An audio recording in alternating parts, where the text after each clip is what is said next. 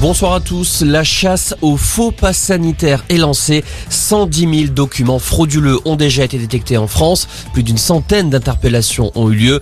Le but, faire tomber les réseaux alors que la cinquième vague de l'épidémie déferle sur la France.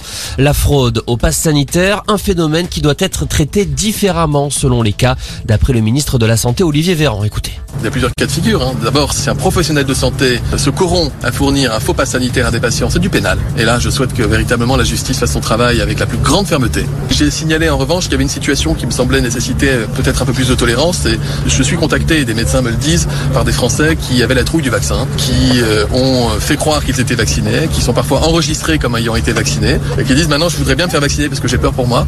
Mais quand je vais dans un centre, on me dit vous avez déjà eu vos deux doses.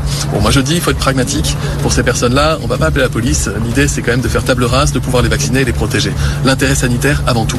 Olivier Véran qui a alerté sur la contagiosité accrue du variant Omicron. Demain, un nouveau conseil de défense sanitaire sera organisé. Également dans l'actualité, le trafic ferroviaire restera très perturbé demain sur l'axe sud-est. C'est ce qu'annonce la SNCF. Même si la CGT et Sudrail ont levé leur préavis de grève, demain environ un TGV sur deux est prévu.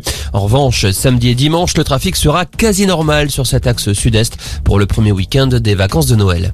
L'actuelle compagne de Cédric Jubilard, toujours en garde à vue. Elle est interrogée par les gendarmes dans le cadre de l'enquête sur la disparition de l'infirmière il y a un an. Une garde à vue pour recel de cadavres.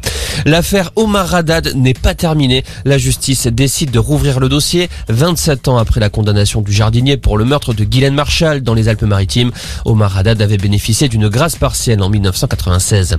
Et puis en foot, le tirage au sort de la Ligue des Nations, c'est en ce moment la France, tenante du titre, fait partie des têtes de série. Les six matchs de poule auront lieu en juin et en septembre prochain. Voilà pour l'info, excellente soirée.